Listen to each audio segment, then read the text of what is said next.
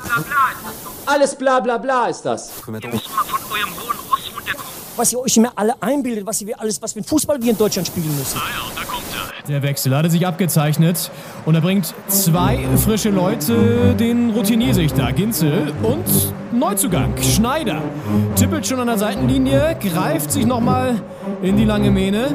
Die beiden als Doppelspitze, ja, das passt. Snyder! Snyder! Sekunden auf dem Platz! Fünf Sekunden! Doppelspitze, der Fußball-Podcast. Das Original. Schönen guten Abend, herzlich willkommen hier zu Folge 117 von Doppelspitze, der Fußball-Podcast. Wir melden uns am Sonntag, den 4. Dezember. Es ist der zweite Advent, kurz vor 19 Uhr, also es ist schon dunkel draußen.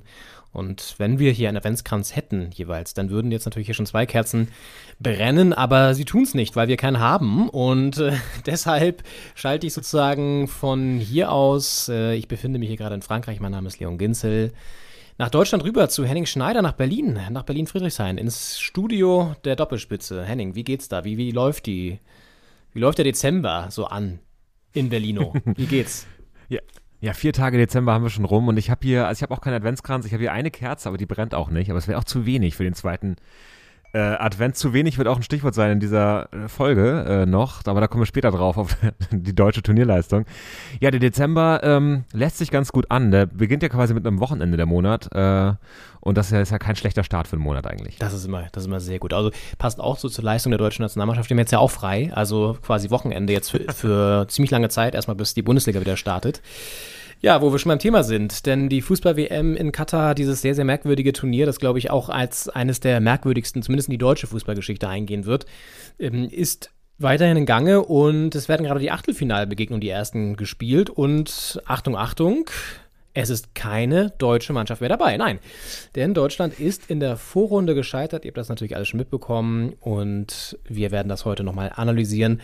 Woran es lag, auch das ist schon in vielerlei Hinsicht passiert in den letzten Tagen, aber wir liefern natürlich nochmal den Rundumschlag, den vor Expertenmeinung triefenden Rundumschlag, denn wir haben uns jetzt alles angelesen, haben uns nochmal dezidiert alles angeschaut und haben eigentlich schon relativ schnell nach dem Spiel auch eine, eine Meinung festgelegt, nach diesem auch sehr denkwürdigen 4 zu 2 Sieg da gegen Costa Rica und dem Parallel Sieg der Japaner gegen Spanien, dass er dann äh, gleichbedeutend war mit dem Aus der deutschen Mannschaft. Und äh, letztendlich muss man sagen, irgendwie passt es zu diesem gesamten merkwürdigen Turnier, dass sie jetzt rausgeflogen sind, oder Henning? Ich dachte mir auch so, irgendwie, ja, es wäre auch nicht geil gewesen, wenn sie so komisch weitergekommen wären. Das ist das eine und vor allen Dingen passt es auch so generell zu dieser ganzen Stimmung rund um die WM, die in Deutschland ja wirklich katastrophal ist. Ich meine, ich kann gleich mal erzählen, wie ich das so auf meiner Reise bisher so erlebt habe. Ich war jetzt in Spanien, jetzt heute in Frankreich, da ist es ein bisschen anders. Aber in Deutschland war so mein Gefühl, dass da keiner so wirklich und keine auch Bock hat auf das Turnier, oder? Es ist eine ganz komische Stimmung. Ich meine, es läuft jetzt langsam die Weihnachtsstimmung an und die WM-Stimmung und beides ähm, muss man irgendwie aus den Leuten rauskitzeln, habe ich das Gefühl. Also die Weihnachtsmärkte sind schon ganz gut besucht. Public Viewing gibt es ja keins äh, in Deutschland aktuell und auch so die Kneipen enthalten sich da äh, vielerorts, ähm, weiß nicht wie das, als Eisen da in Bremen haben wir glaube ich drüber geredet, als wir die Auswärtsfahrt hatten, dass wir ja auch äh, die WM äh, da nicht zeigen wollen. Viele Kultkneipen, Fußballkneipen äh, haben ja auch irgendwie andere Programme gestartet und ja, es war eine ganz komische Vorrunde, eine ganz komische Gruppenphase und natürlich hätte man sich äh, gefreut, wenn es weitergegangen wäre für die deutsche Mannschaft, aber ich muss auch sagen, als es dann ich meine, zwischenzeitlich stand es ja 2-1 für Costa Rica und ähm, als, als Japan geführt hat im anderen Spiel und man wusste, Spanien braucht den Sieg nicht unbedingt, wenn Deutschland da mindestens Unentschieden holt und ähm, man müsste jetzt aus deutscher Sicht bei der Niederlage Spanien da irgendwie mit acht Toren Vorsprung gewinnen, was an dem Abend trotz äh, ganz, ganz guter Offensivaktion dann doch nicht drin war. Da, ja, es dämmerte einem ja ziemlich früh, dass das nicht klappen wird. Und ähm, ich muss sagen, mich hat ein deutsches WM aus noch nie so kalt gelassen wie diesmal. Und es liegt, glaube ich, nicht nur an den winterlichen Temperaturen, es sind ja schon Minusgrade teilweise in Berlin, ähm, sondern ich war echt, also ich, ich frage mich, ob so ein Weiterkommen der Deutschen mich noch so ein bisschen, ein bisschen angefacht hätte. Ob ich dann jetzt in den K.O.-Spielen dann doch irgendwie ein bisschen mehr gespürt hätte. Aber in dieser Vorrunde, die hat das mir wenig rausgelockt. Und ich muss sagen, ja, es wäre schon auch seltsam gewesen, wenn die sich jetzt noch, noch weitergekommen wären, nur weil, weiß ich nicht, Costa Rica dann gegen Japan gewinnt. Es hat ja auch in dieser Gruppe jeder jeden irgendwie geschlagen. Es ist kaum ein Ergebnis so gelaufen, wie man es gedacht hätte. Und es, ja, einfach ein ganz komisches Gefühl, das sehr gut zu dieser WM passt, mhm. finde ich. Mhm. Ja, also ich muss sagen, ich habe trotzdem, auch wenn ich jetzt nicht so involviert war emotional, eigentlich kann ich so eine Spiele dann immer nicht stumm vor dem Fernseher verfolgen. Ich muss dann auch mal ab und zu ein bisschen rumbrüllen. Das haben dann die ähm, ja, anwesenden Menschen in dem Hotel, wo ich da war, in Saragossa in dem Fall, mitbekommen wahrscheinlich, denn äh, da ist es wahrscheinlich über die Fluren äh, Gehalt, weil ja doch einige Großchancen vergeben wurden und dann parallel auch Spanien da irgendwie gegen Japan nicht so die beste Leistung geliefert hat da kommen wir vielleicht auch gleich mal zu, ob das vielleicht auch, äh, vielleicht auch beabsichtigt war oder zumindest jetzt nicht unbedingt so kategorisch verhindert wurde, dass sie da verlieren. und ich hatte dann irgendwie die Situation, ich war relativ spät dran, habe dann schnell eingecheckt, bin hoch ins Zimmer im Hotel und habe dann den, den äh, Laptop angeschmissen, um das deutsche Spiel zu gucken, weil das lief natürlich nicht im spanischen Fernsehen. Und hab dann irgendwie geguckt und dann fühlte ja Spanien parallel auch erst 1 Und ich so, ah, okay, läuft ja. Das ist ja gar nicht so schlecht. Dann sind wir ja weiter. Okay, mal gucken, was dann so geht. Achtelfinale und so. Das ist ja immer auch so, so ein Turnier. Ist ja auch sehr wechselhaft von den Gefühlen. Und dann denkst du erstmal, ja, okay, jetzt sind sie vielleicht weiter. Mal sehen, was dann noch so geht und so. Dann sind wir drin im, im Turnier. Weiß ja nicht, ne? Spanisch-Spiel wäre auch gar nicht so schlecht. Naja, und dann ging es halt so ein bisschen plötzlich da nieder, weil sie dann plötzlich eine riesen Chance da kassiert hat, wo Neuer noch so krass hält. Und da brach das Spiel so ein bisschen. Und da dachte man schon so, oh, das ist doch gar nicht so stabil. Und äh, da kommt man wieder in diesen Japan-Modus rein. Und dann hast du gemerkt, dass die Mannschaft überhaupt nicht gefestigt ist. Und dieses Spanien-Spiel, das ist so mein Verdacht, da haben sie halt, wussten sie, okay, also erstmal war dieser Druck vom ersten Spiel und diese ganze Aufregung um die Binde war dann erstmal weg gegen Spanien. Plus, es haben auch nicht, nicht mehr so viele was erwartet. Ist ja auch mal einfacher dann. Und dann haben sie auch wirklich ein gutes Spiel geliefert und haben auch wirklich mal gefightet. So. Aber anscheinend schaffen sie es nicht, das in jedem Spiel zu zeigen und abzurufen. Das ist ja gegen Costa Rica auch gesehen und diese defensive Stabilität war einfach überhaupt nicht vorhanden. Wir kommen gleich noch zu den einzelnen Gründen, aber egal. Ich wollte nur kurz zu Ende erzählen, wie ich es dann erlebt habe. Dann bin ich raus in der, in der Halbzeitpause, habe mir kurz was zu essen geholt und bin dann auf dem Rückweg, hatte die Halbzeit schon angefangen, die zweite, gucke ich so an so einer, in so eine Bar rein und sehe schon so, dass da irgendwie so eine merkwürdige Szene wiederholt wird und dachte, also vom Spanien-Spiel, da schon so, ah, okay, da ist auf jeden Fall Tor gefallen, hm, naja, mal gucken. Komm dann so hoch und äh, schalt dann so den Live-Ticker ein oder ja genau und guckt dann so und sieht, was? Spanien liegt hinten? Da lagen sie, glaube ich, schon hinten oder so, relativ schnell. Das, das kann nicht sein. Was ist da denn los, ne? Naja, und dann war es ja irgendwie klar, dass es sauschwer wird. Und dann ist Deutschland auch immer weiter irgendwie in die Bedrohung gekommen und dann wusste man schon, okay, das ist heute nicht der Abend, der da irgendwie sportlich uns weiterbringen wird. Und ja, dann hatte man so ein Déjà-vu zu 2018, fand ich. Ich weiß nicht, wie es dir ging, aber dann hatte man so ein leichtes, einen leichten Südkorea-Moment. Weil auch da hatte man Auf ja nach dem Schwedenspiel so eine leichte Hoffnung, dass es jetzt vielleicht ganz gut klappen konnte. Da bin ich noch, ich weiß noch, nach dem Toni Kroos Freistoßtor stand ich auf dem Tisch in Moabit bei Public View und habe gedacht, geil, jetzt geht's los. So, und dann haben ja. sie mich aber sowas von auf dem Boden der Tatsachen runtergeholt gegen Südkorea. Und so ähnlich war es jetzt gegen Costa Rica auch, obwohl wir gewonnen haben, aber trotzdem, ne? War es ja so, dachte man sich dann auch sehr danke dafür, dass ihr mich einmal hier kurz äh, wieder so angelockt habt und dann sowas, ey. Naja. Ja, ja, ich war äh, bei diesem de Cross Freistoßtour war ich in Südfrankreich, äh, in der Nähe von Nizza und habe das mit äh, im europäischen Kontext mit ähm, Menschen aus verschiedenen Ländern geguckt und da waren auch viele Franzosen dabei und die waren da sehr äh, wie sagt man, schadenfroh gegenüber Deutschland, dass es da doch irgendwie schon nach zwei Spielen so aussah, als wenn alles aus wäre. Und ähm, dann fiel dieses Freistoßtor und das war echt eine ganz gute Stimmung dann aus, der, aus der deutschen Ecke. Ja. Und ähm, ja, ich äh, muss auch sagen, also man weiß ja nie, was wissen die auf dem Platz, wie es im anderen Stadion steht. Ich meine, auf der Bank spricht sich das rum. Ähm, die haben ja da alle 15, 15 Tablets vor sich, da wird schon auf irgendeinem ein kleiner Ticker mitlaufen. Und ähm, ist halt die Frage, inwiefern kommuniziert man so auf den Rasen, aber ich hatte das Gefühl, als dann die Gegentore fielen, als, als äh, Costa Rica ausglich und auch in Führung ging zwischenzeitlich, da, da hatte ich das Gefühl, hat die Mannschaft auch gedacht, okay, Spanien liegt hinten, ist auch wurscht. Ähm, also da konnte ich so diese Leistungsstelle verstehen. Das war anders als damals gegen, gegen Südkorea, fand ich, äh, wo man ja aus eigener Kraft hätte weiterkommen können. Äh, in diesem Fall je nachdem, ob die Spieler auf dem Platz wussten, wie es im anderen Spiel steht. Das wussten sie ja offenbar. Ich, konnte also man, Kai Havertz hat danach gesagt, dass sie es wussten. Und dann, okay, ja. ja.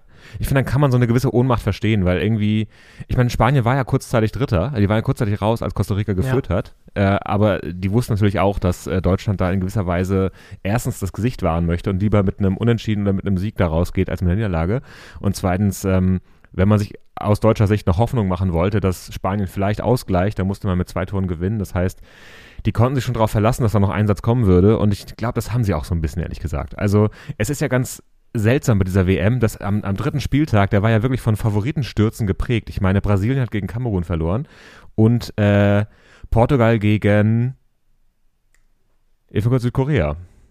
Ja, und äh, Frankreich hat ja auch das dritte Spiel verloren und so weiter. Das sind halt aber auch Effekte, weil sie natürlich Genau. alle mit einer B-Mannschaft gespielt haben. Ne? Also ich glaube Portugal jetzt nicht, Ja, aber Frankreich und, und Brasilien natürlich schon, um die Starspieler zu schonen.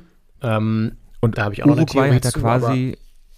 Uruguay hat auch dasselbe Schicksal ereilt wie Deutschland im Prinzip. Die sind ja auch rausgeflogen, weil Südkorea Portugal schlägt im, im Parallelspiel und gewinnen selbst ihr eigenes Spiel 2-0. Ähm, nützt aber alles nichts. Und da kann man schon irgendwie auch sagen, spielt doch eure Spiele da sinnvoll zu Ende und dann kommt man irgendwie noch weiter, auch wenn es natürlich dann nicht mehr aus eigener Kraft ist. Ja. Du hast mir ja eine hasserfüllte Nachricht geschickt äh, nach, dem, nach diesem Spiel und da hast du ja eine Verschwörungstheorie in Richtung Spanien da noch, ähm, da noch äh, gesehen. Aber ähm, ich glaube, man muss das ein bisschen trennen. Also ich konnte das auch nachvollziehen, dachte auch so, okay, Spanien, ja, ein bisschen Rott, jetzt da so, so zu performen. Und irgendwie auch dann, die haben ja auch fünf Wechsel gehabt und so dann im Team und naja. Ich finde immer so, ja, musst du die Spieler schon in so einem Turnier, du hast da auch mal Pause zwischendurch, also naja, egal. Ist ja dann jedem selbst überlassen. Hätte Deutschland auch gemacht, keine Ahnung, ist ja auch egal.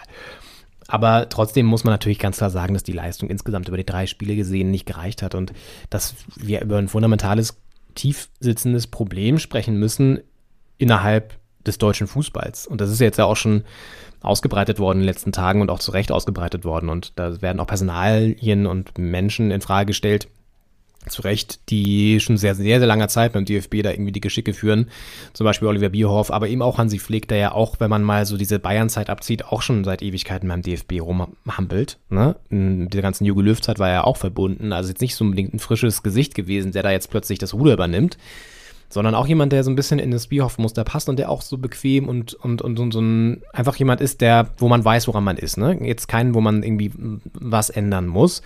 Da unken ja auch einige in Bezug auf Mats Hummels, dass er deswegen nicht mitgenommen wurde, weil er eben auch jemand ist, der ein Pro- Profil hat, ein Charakterkopf ist, der auch gerne mal den Mund aufmacht. Und den wollte man vielleicht nicht unbedingt ein Team haben, weil der natürlich unbequem ist, so, ne? Der aber eigentlich seine Leistung gebracht hat, ne? Und gerade in der Defensive hatten wir erhebliche, erhebliche Mängel. Also, ja, ich, wenn wir jetzt in diese Analyse reingehen, würde ich mal vielleicht trennen zwischen, vielleicht gehen wir erstmal so auf sportliche und dann so in diese Management-Ebene Bierhoff und so weiter, weil da gibt es auch viele Sachen, die im Argen liegen. Ich denke, dass diese Leistung hat zwei Facetten, die wir gesehen haben, also die schlechten Leistungen der Mannschaft. Auf der einen Seite wirklich ein Qualitätsproblem, in der Abwehr vor allen Dingen, aber auch, auch vorne so. Da, da, da ist einfach zu wenig Power und zu wenig internationale Klasse auch. Also wenn ich jetzt zum Beispiel die Frankreich, französische Mannschaft gesehen habe gerade, dann ist es einfach ein stabiles, gutes Team, das auch mal Chancen kassiert, so gegen Polen und so, ja.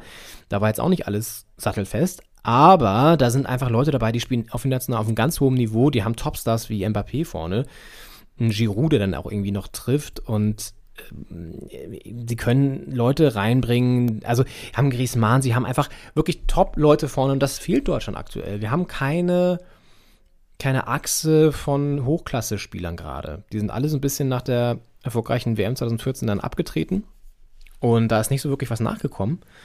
Und die, die geblieben sind, sind jetzt auch nicht unbedingt die großen Leistungsträger gewesen. Also ich glaube, das ist echt ein massives Problem, dass wir einfach keine, nicht genug Qualität haben, vor allem in der Abwehr nicht, weil in der Innenverteidigung ist der Einzige, der die Leistung bringt, ist Rüdiger, der aber auch ab und zu einen Wackler drin hat. So, dann hatten wir jetzt irgendwie äh, Süle innen und rechts hat dann jetzt da Kimmich gespielt und ja. links Raum, auch Raum ist ein Talent, aber jetzt auch nicht Top-Niveau, ne? Also der hat auch ein paar Schnitzer drin gehabt, wo man auch dachte, uh, ei, ei, also so und in, keine Ahnung, wie hast du denn noch Stotterbeck, so und was, ne? Also es wird, da wird, wird's dünn, so. Und ja. das reicht einfach nicht. Das reicht nicht, wenn du überlegst, welche Abwehr wir, wir hatten, ne? Mit Hummels, mit Mertesacker, mit Lahm. Also das, sind, das waren wirklich gute Leute, so, ne? Und die sind, da ist nichts mehr nachgekommen bisher. Das ist schon mal ein ich halt großes auch, Problem ich frage mich halt auch, inwiefern ist man da in Deutschland so ein bisschen Bundesliga gebiased, sage ich jetzt mal neudeutsch. Also inwiefern hat man da irgendwie auch eine falsche Wahrnehmung, Gewasst? weil man das habe ich nicht verstanden. Ge gebiased. Also Bias ist ja so äh, Fehl, Fehlwahrnehmung oder von der Wahrnehmung getrübte ähm, Fehleinschätzung der Wirklichkeit. Und ähm, Was ist das? Ist das Englisch oder was ist das für, für eine Sprache? das ist Englisch, also Bias quasi. Bias. Und ähm, das sind so, wenn man das Gefühl hat, äh, weiß ich nicht, Ist das so TikTok-Sprache oder Snapchat? Wo muss ich das einordnen? das, äh, das kann man schon in die Soziologie einordnen. ähm, wenn man so das Gefühl hat, bestimmte Bevölkerungsgruppen äh, sieht man häufig in Bezug auf Kriminalität oder so und dann hat man plötzlich die Vorstellung, dass die alle, die dazugehörig sind, auch kriminell wären. Das wäre so ein Bias zum Beispiel, der in der Bevölkerung sich durchsetzen könnte. Ähm, und ich, ich frage mich halt, inwiefern so der Blick auf die Bundesliga ein bisschen die Sicht verzerrt, ähm, wenn man es dann in den internationalen Kontext setzt. Ich meine, Rüdiger ist ja einer, der spielt auch Premier League. Ähm, und die anderen, also ein Schlotterbeck zum Beispiel, auch ein Süle, ähm, gut, Süle hat lange bei Bayern auch gespielt, jetzt bei Dortmund, Schlotterbeck äh, in Freiburg, bei jetzt bei Dortmund, ähm, die in der Bundesliga natürlich gute Leistungen abliefern, aber es ist halt auch die Frage, auf wen trifft man in der Bundesliga so? Und wenn du dann halt, weiß nicht, beim FC Bayern spielst, dann verteidigst du in der Bundesliga das allermeiste locker weg, ähm, weil du halt auch einen Upamecano neben dir hast oder irgendwie andere Leute. Äh, aber es ist ähm, ja dann eben im internationalen Kontext von so einer WM und auch auf so einer größeren Bühne, die man jetzt nicht unbedingt immer hat, wenn man vorher in Freiburg gespielt hat zum Beispiel, äh, ist es halt ein anderes Parkett, auf dem man plötzlich steht. Und da hatten wir in den letzten Jahren einfach äh, mehr Qualität und auch mehr Erfahrung vielleicht einfach. Und das ist jetzt gerade nicht so der Fall. Und dann hat man Leute, von denen man denkt, da habe ich äh, viel Gutes gesehen in letzter Zeit. Ähm, ist man froh, dass die irgendwie da mitgenommen werden, die Chance kriegen und dann enttäuschen die da aber. Und das könnte ich mir vorstellen, dass es ein bisschen eine verzerrte Sicht auch ist auf die Bundesliga, weil die Bundesliga einfach 50 plus 1 Regel, ähm, wir haben es oft gesagt, das große Geld äh, hat keine Chance in der Bundesliga, was auch eine gute Sache ist. Aber das führt natürlich auch dazu, dass die Wettbewerbsfähigkeit international der Bundesliga-Clubs dann auch so ein bisschen nachgelassen hat in den letzten Jahren. Und ähm, man hat da so, ja, ein, zwei Clubs, die da auf jeden Fall ähm, mitspielen können international, aber eben nicht sie, sechs, sieben. Ich meine, Champions League Euroleague äh, ist jetzt bisher relativ erfolgreich für die deutschen Teams, auch Freiburg. Ähm, aber trotzdem ist es dann auch immer so eine, so ein bisschen überraschend auch, finde ich. Ja, wobei da muss man, glaube ich, ein bisschen trennen. Also auf der einen Seite stimmt es natürlich, dass die Bundesliga nicht das Niveau hat wie die anderen europäischen Ligen. Ob jetzt 50 plus 1 daran schuld ist, sei mal dahingestellt. Also ich finde es schon gut, dass wir diese Regel haben und ich finde es auch gut, dass wir da eine, ein Bollwerk noch nach wie vor haben vor dem ganz großen Geld, weil das ist nämlich auch nicht so geil, wie es so vielleicht so mal nach außen aussieht, weil dann verkaufst du ja alles letztendlich. Muss man sich, glaube ich, entscheiden, welchen Weg man gehen möchte.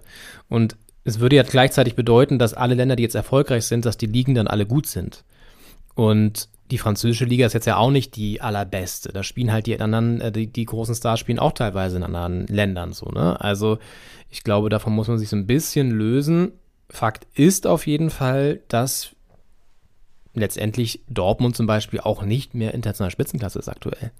Das hat man ja auch wieder gesehen in der Champions League. Das sehen wir, dass in der Bundesliga auch teilweise Spiele abliefern, wo du denkst, ach du Scheiße. Also Dortmund ist nicht mehr Top 1 Priority. So, das ist, ist einfach so. Und ähm, die einzigen, die dann noch mithalten können aktuell, sind die Bayern. Und auch da spielt halt, wenn man sich die Bayern in Verteidigung anguckt, dann spielt da ein Upamecano, dann spielt da ähm, ein äh, Hernandez, der bei Frankreich auch spielt. Also da ist jetzt keine irgendwie Stamm in Verteidigung, die bei der deutschen Nationalmannschaft spielt. Ne? Also mh, wer mich auch enttäuscht hat, der ja eigentlich auch ein gutes Niveau hat, ist Kimmich. Der wurde aber auch so ein bisschen, jetzt hat er hinten rechts gespielt, dann hat er mal im Mittelfeld gespielt, wurde auch so ein bisschen hin und her geworfen. Allein, dass er in drei Spielen drei verschiedene Rechtsverteidiger hatte, also im ersten Spiel Süle rechts ausprobiert hat, dann hatte er Kehra und jetzt hat er Kimmich gemacht, äh, spielen lassen gegen Costa Rica. Das sagt ja auch schon einiges aus. Mm.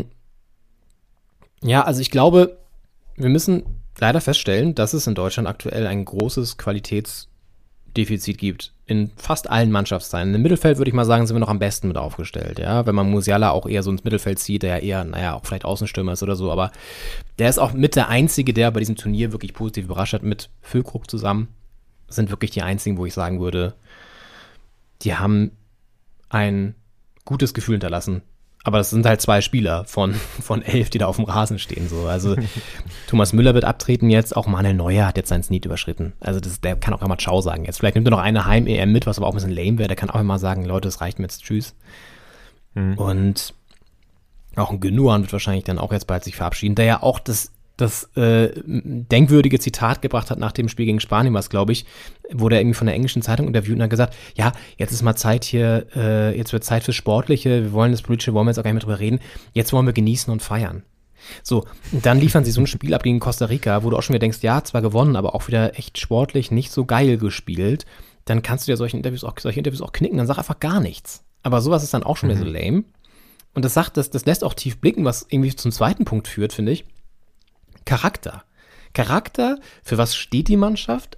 Wertetechnisch, mentalitätsmäßig.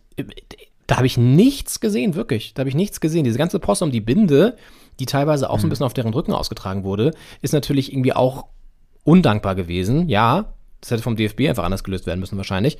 Aber trotzdem finde ich, das haben wir ja auch schon sehr oft gesagt, auch nach dem Spiel gegen Japan, und das stimmt einfach, dass du, wir haben keine Lieder mehr und das muss ja auch nicht immer so krass alle Liedertypen sein, stimmt, meine ich gar nicht.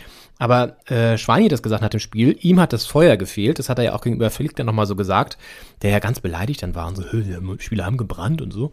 Ja, nee, äh, was er meinte, ist, dass die irgendwie kompletten Einsatz zeigen, dass da irgendwie so eine Mannschaft auf dem Platz steht. Und das hattest du bei gegen Spanien in Ansätzen und so am ehesten noch, aber dem Rest da habe ich nichts gesehen. Die sind ja komplett auseinandergefallen. Bei jeder Chance gegen Costa Rica war komplett Hühnerhaufen. So, das kann nicht sein. Auf jeden Fall. Und Kimmich wäre so einer, wo man gedacht hätte, noch vor einem Jahr, zwei Jahren, ähm, dass das einer wird, der die Mannschaft auch treibt, der auch äh, auf dem Platz, neben dem Platz die richtigen Worte findet. Ich frage mich auch, wie sehr hat ihm diese ganze Impfdebatte während der Pandemie jetzt auch geschadet? In seinem ja, Bock auch äh, auf Öffentlichkeit, also von sich aus, ähm, hat er noch irgendwie Lust auf alles angesprochen zu werden, auch irgendwie seine Meinung zu äußern, weil er da hat er halt eine Meinung gehabt, die irgendwie an der Gesellschaft vorbeiging und äh, in einer Art und Weise und auch halt nicht sportlich, sondern wirklich äh, gesellschaftlich, medizinisch, ähm, wo sein, sein Image gelitten hat, sein Ruf auch und auch so vielleicht, ja, auch so dieses gegen den Strich sein, was ein Leader braucht das war halt in der Pandemie überhaupt nicht gefragt. Also, das ist halt eine Zeit auch, die, finde ich, so eine gewisse Konformität gefordert hat, weil man musste sich auch ein bisschen anpassen, zurückstecken für die Gemeinschaft und ja, oder halt mit einem guten Beispiel äh, vorangehen und sich impfen lassen. Und sich nicht nicht impfen lassen. Also das war ja auch so ein Ding. Das hat ja auch total konterkariert, ja, genau. was er eigentlich, also er hätte ja ein gutes Statement setzen können. Auf jeden Fall, aber es ist natürlich ein, ja ich sage mal, stromlinienförmiges Statement und ähm, also ich glaube, diese ganze Geschichte hat ihm irgendwie in der Außenwahrnehmung geschadet, aber ich könnte mir auch vorstellen, so von innen, dass er vielleicht auch weniger Bock hat. Weiß ich nicht. Also ich habe das Gefühl, das ist ein Bruch in seiner Karriere gewesen und ich habe auch den Eindruck, dass er bei dieser WM anders hätte auftreten können, wenn das nicht gewesen wäre. Ist aber jetzt also eine kühne Behauptung meinerseits, aber ich habe so das Gefühl, Kimmich ja, äh, lässt sein Potenzial, Leader-Potenzial auch so ein bisschen ähm, liegen jetzt gerade, weil, weil das auch war, vielleicht. Ja, finde ich einen spannenden Punkt. Also könnte, könnte man durch, kann durchaus sein. Ich glaube halt, dass wir vielleicht auch manchmal ein bisschen zu viel reininterpretieren in die Person Kimmich. Also er ist schon einer, der ja auf dem Platz auch immer so von seiner ganzen Auf, seinem Auftreten sehr autoritär und sehr dominant immer auch und so von den Gesten her jemand ist, der ihn auch irgendwie Respekt einfordert und auch so ausstrahlt. Und man hat ja diese Geschichte zusammen mit Goretzka, wo sie ja auch irgendwie für soziale Zwecke und so sich eingesetzt haben. Das hat man, glaube ich, immer im Hinterkopf und denkt, okay, das sind die coolen Typen da in der Mannschaft. Vielleicht ist das aber auch zu viel reininterpretiert. Und ich kann es schon sein, es kann schon sein, was du sagst, dass diese Impfgeschichte ihn da so ein bisschen ähm, rausgebracht hat. Auf der anderen Seite muss man auch sagen, ja gut, dann, also wenn das jetzt sozusagen der Grund ist, dann ist es auch ein bisschen merkwürdig. Also es, er hat sich ja dann am Ende auch sogar impfen lassen, ne? Also es ist ja nicht so, dass er irgendwie ja. sich dann nicht mehr geimpft hat und so. Ist ja auch wurscht. Letztendlich auch ein bisschen privat, aber auf der anderen Seite halt auch nicht, weil Vorbildfunktion und, und Mannschaft, die dann irgendwie mit im Argen ist, wenn du dich nicht impfen lässt und so. Egal, alte Geschichte. Definitiv ist das aber so gewesen jetzt bei dem Turnier, dass du das nicht wahrgenommen hast, dass er seine, seine Leaderfunktion, die er vielleicht haben könnte, wahrgenommen hat. Auch ein Goretzka hat im Vorspiel gesagt, ja, wir werden Zeichen setzen. Was war denn das Zeichen? Was war denn das Zeichen? dieses, war das wirklich dieses Mund zu halten? Oder habt ihr euch so sehr dann irgendwie eingeschüchtert gefühlt von der FIFA? Ich meine, das war unsäglich. Das ist schon klar. Wir haben nachher auch nochmal eine Stimme von, von Julia Metzner vor Ort, die als AD-Radioreporterin ja die Spiele nach wie vor berichtet und Sie wird uns nochmal von vor Ort irgendwie auch Eindrücke geben aus Katar, was da so abgeht. Und da wird es auch eine Rolle spielen. Aber es ist natürlich irgendwie ein Witz, dass Goretzka dann in diesem Interview ankündigt, ja, wir werden Zeichen setzen. Ja, und dann ist es aber, dann, dann kommt, wenn da nichts kommt, dann kann man das nicht ernst nehmen. Und das ist das Grundgefühl gewesen mit der deutschen Mannschaft. Da ist nichts gekommen, was man sich irgendwie vielleicht erhofft hatte. Sowohl spielerisch als auch von der Mentalität. Und es ist ein Problem der Ausbildung, glaube ich, auch, wenn du immer nur auf die sportliche Leistung gehst und immer nur Leistung nach dem Leistungsprinzip die Leute ausbildest, dann wirst du keine Charaktermenschen ausbilden. Und vielleicht ist es auch schwer, gezielt Charaktermenschen auszubilden, aber wenn du da ein bisschen mehr drauf achtest vielleicht und auch die Tür öffnest für alle Leute und nicht da irgendwie schon vorher aussiebst und vielleicht auch so ein bisschen mehr wieder das öffnest, dass nicht nur das über die Nachwuchsleistungszentren geht, sondern auch andere äh, Wege offen stehen. Ich weiß nicht, dann, ähm, keine Ahnung. Ist da vielleicht schon mal ein bisschen mehr ge geholfen.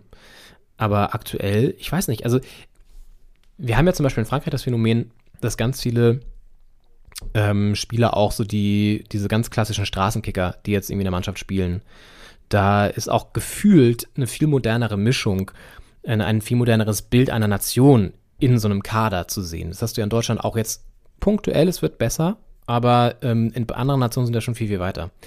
Und vielleicht ist das auch so ein Thema in Deutschland, keine Ahnung, dass man das ein bisschen mehr aufmacht und ein bisschen mehr öffnet und so weggeht von diesen weiß ich nicht, elitär ist es ja nicht unbedingt, aber irgendwie schon sehr starr und strukturell, natürlich wie Deutschland halt ist, äh, das sozusagen so aufbaut. Und ich habe wirklich das Gefühl, dass Deutschland sich krass ausgeruht hat auf den Erfolgen von 2014. Mhm, ja. Es ist ja total traurig zu sehen für die, also für alle, die nicht die Karriere gleich nach dem WM-Titel beendet haben, ähm, dass die danach in dieses Loch gefallen sind. Ich meine, irgendwie, da war 2016 die EM, dann 18, äh, und 21 die Turniere, wo ja Deutschland ja jeweils äh, nicht, nicht sehr gut performt hat. Und ähm, ich meine, jetzt zweimal in Folge bei der WM äh, das Vorrunden aus. Es ist einfach eine, eine Phase gerade. Ich meine, es ist Erfolg, auch so Nationalmannschaftserfolg, äh, verläuft in Wellen gerne.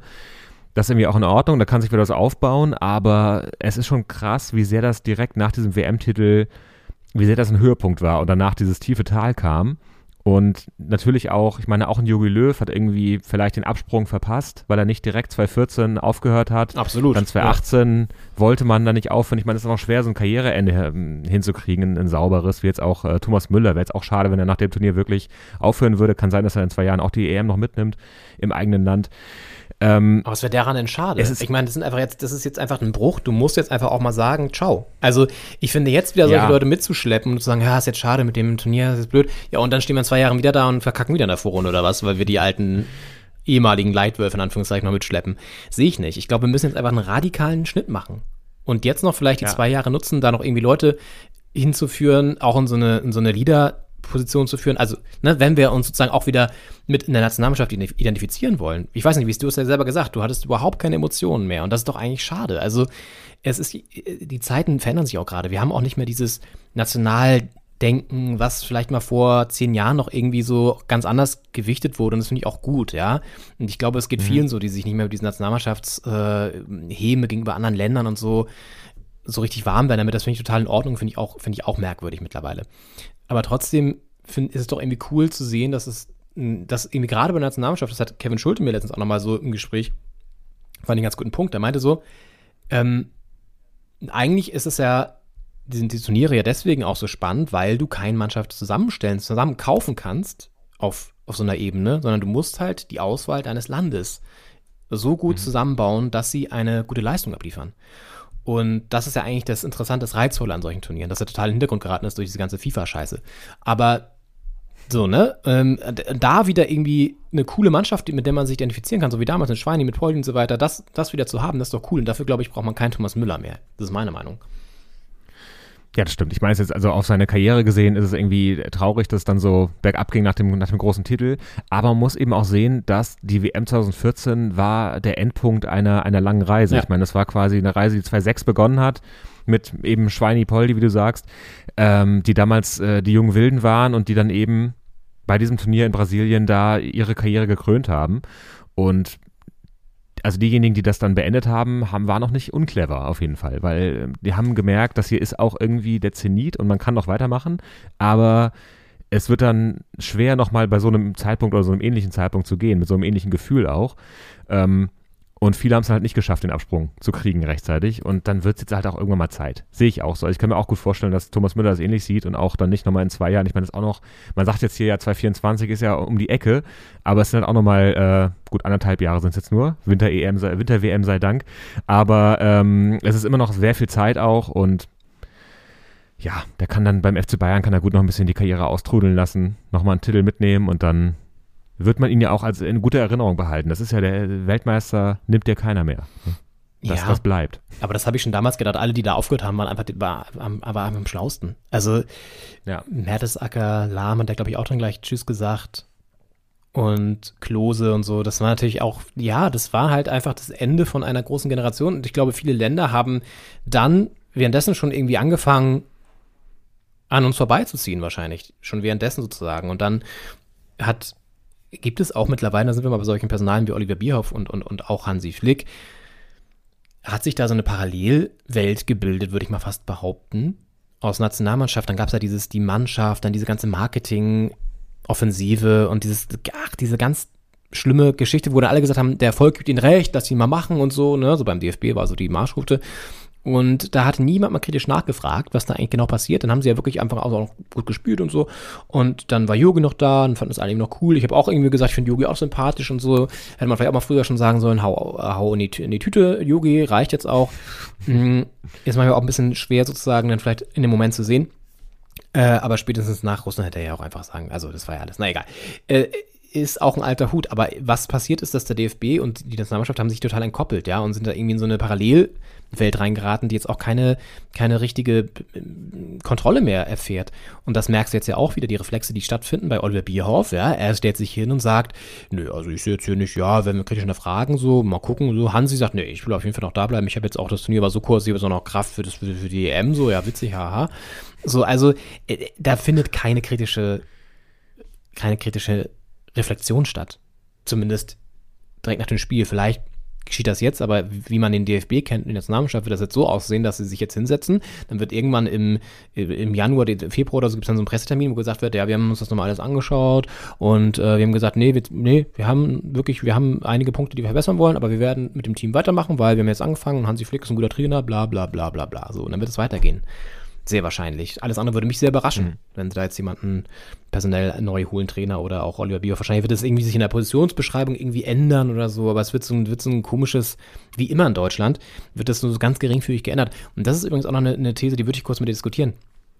Ich habe das Gefühl, dass man, das kann man ja oft machen, dass man Fußball auch gerne auf die generelle Entwicklung eines Landes beziehen kann oder auf die politische Situation und so. Und ich habe das Gefühl, dass Deutschland analog zu dem, sportlich jetzt in der Nationalmannschaft, analog zu dem, was in dem Land gerade stattfindet, merken wir, dass so Stichwort Exportweltmeister und Made in Germany und so, wie geil das immer alles ist, das ist, das ist ganz schön am Bröckeln gerade. Und das passiert ja schon seit mehreren Jahren. Und ich habe das Gefühl, dass es der Fußball jetzt auch gerade nochmal wieder so sehr sinnbildlich gezeigt hat, dass wir eben keine Turniermannschaft mehr sind, dass wir nicht die Dominatoren der, äh, des, des Fußballs sind. Und das hast du, finde ich, gerade auch so in Bezug auf die wirtschaftliche Entwicklung, auf sowas so Vision angeht für Städteplanung und so weiter. Ich meine, was ich hier in Spanien und Frankreich sehe, das ist einfach tausendmal weiter als in Deutschland. Stichwort ÖPNV, Stichwort irgendwie sinnvolle Stadtplanung.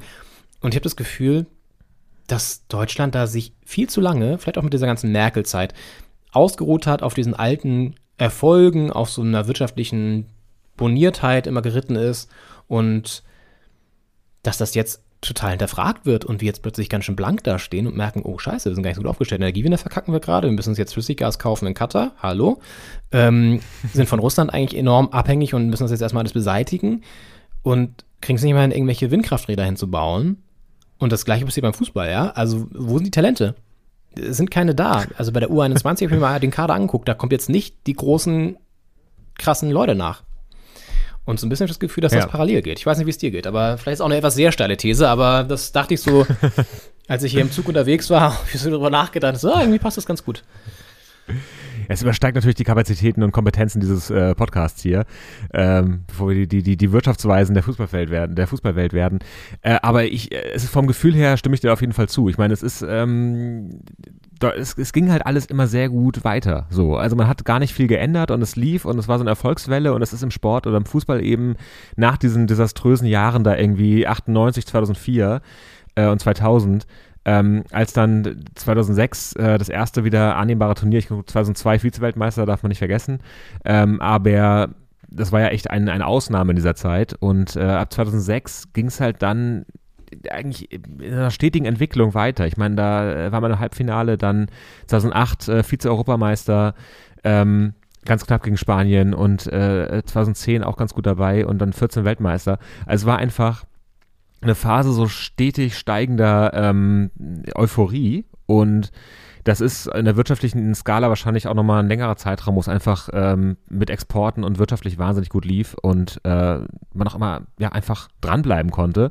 Und das ist gerade beides so am, am Umbrechen. Also die Welt bröckelt einem da so ein bisschen aus den Händen und das ist ja vielleicht auch mal ganz gut, sich da neu zu orientieren. Und sportlich ist es eben die Frage, wie muss ein DFB sich aufstellen?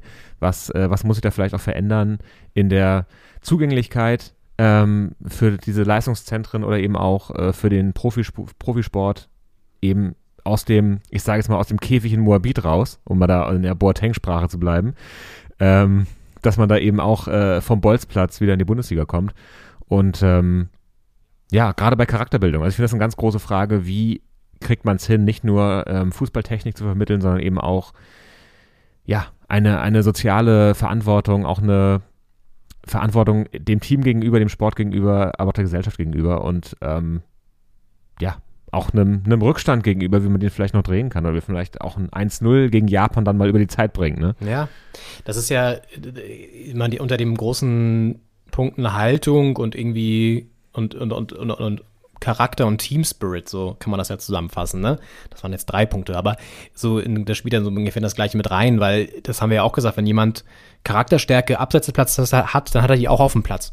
So, das ist so, das geht miteinander einher und da irgendwie die Leute wieder mehr zu sensibilisieren, dass jetzt irgendwie nicht vielleicht, ich meine, ist auch mal so ein bisschen, vielleicht ist es auch so, ist das auch eine, eine weiß ich nicht, so ein bisschen so eine, so eine Generationsfrage. Vielleicht können wir auch nicht nachvollziehen, wie jetzt die jüngere Generation einfach andere äh, Orientierungen und, und, und, und Vorbilder hat, die alle bei TikTok und, und, und, und Snapchat rumschwirren oder so, ja. Mag sein. Vielleicht ist es einfach, ist es einfach eine Zeitenwende. Und ich glaube auch nicht, dass jetzt ein Mbappé oder ein Griezmann in der Kabine irgendwie Menschenrechtskonventionen vortragen mit den Spielern diskutieren, ja. Da wird es auch um ganz andere Themen gehen. Die sind nämlich auch alle relativ oberflächlich in den anderen Nationen, ja. So. Aber was die halt hinkriegen, dass die irgendwie schon, ich glaube, ein bisschen besseres Teamgefühl haben. So, das merkst du schon bei Frankreich. Es ist natürlich auch ein andere, mm, ich sag mal, ein anderes Gefühl, was so Fußball und, und, und die Nation betrifft. Aber eben weil auch die Nationalmannschaft schon auch viele verschiedene Strömungen vereint, habe ich das Gefühl immer in Frankreich jetzt.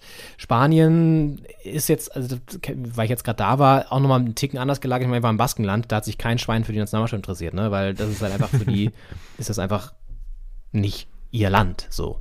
Und ja. ich finde auch Spanien wird auch übrigens keine Rolle spielen beim Turnier, wenn du mich fragst. Also das war gegen Japan grottenschlecht und auch wenn sie da irgendwie geschont haben und so, ich sehe die nicht gegen Marokko so einfach weiterkommen. Marokko ist für mich eines der stärksten Teams so vom, vom Team Spirit und vom, vom, von der Gier. Das wird richtig schwer für Spanien, ne? Und da bin ich mal gespannt. Da können wir nachher nochmal drauf gucken, wenn wir so die ausstehenden Spiele noch so analysieren. Aber ja, also was du gerade meintest, so mit, wie man das in den ähm, sogenannten NLZs, also den Nachwuchsleistungszentren dann angeht, keine Ahnung, so wenn ich die Experten führe, muss man sich mal anschauen, wie das da so aufgebaut ist. Vielleicht können wir da mal jemanden einladen, der uns das erklärt. Weil das finde ich auch mal ganz spannend. Wie gehst du sowas an? Wie machen es andere Länder besser? Machen es andere Länder besser? Wie macht es in England zum Beispiel, wo ja echt viele Talente nachgekommen sind? Wie macht es Frankreich? Italien ist ja auch eher so, hm, Spanien auch, ja, gut, kommen einige nach, so, das ist schon auch ein paar Junge dabei jetzt auch. Aber was läuft da schief aktuell in Deutschland? Das könnte man schon mal auf jeden Fall fragen.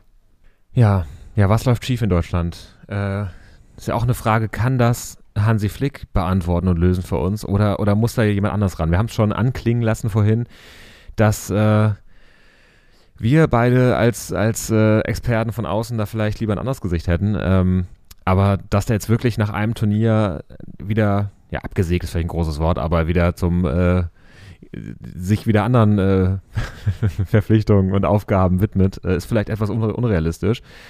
Aber wie siehst du es? Also so, kann Hansi Flick da die Lösung sein oder sollte der DFB wieder umdisponieren? Also das Ding ist bei Hansi Flick, klar, er hat jetzt diese eine Turnier als Cheftrainer jetzt verantwortet, aber war ja bei den anderen Turnieren auch dabei. Ne? Das haben wir vorhin auch schon mal angesprochen, aber er immer die rechte Hand von Yogi und ist dementsprechend halt nicht so unverbraucht, wie man vielleicht auf den ersten Blick denken würde.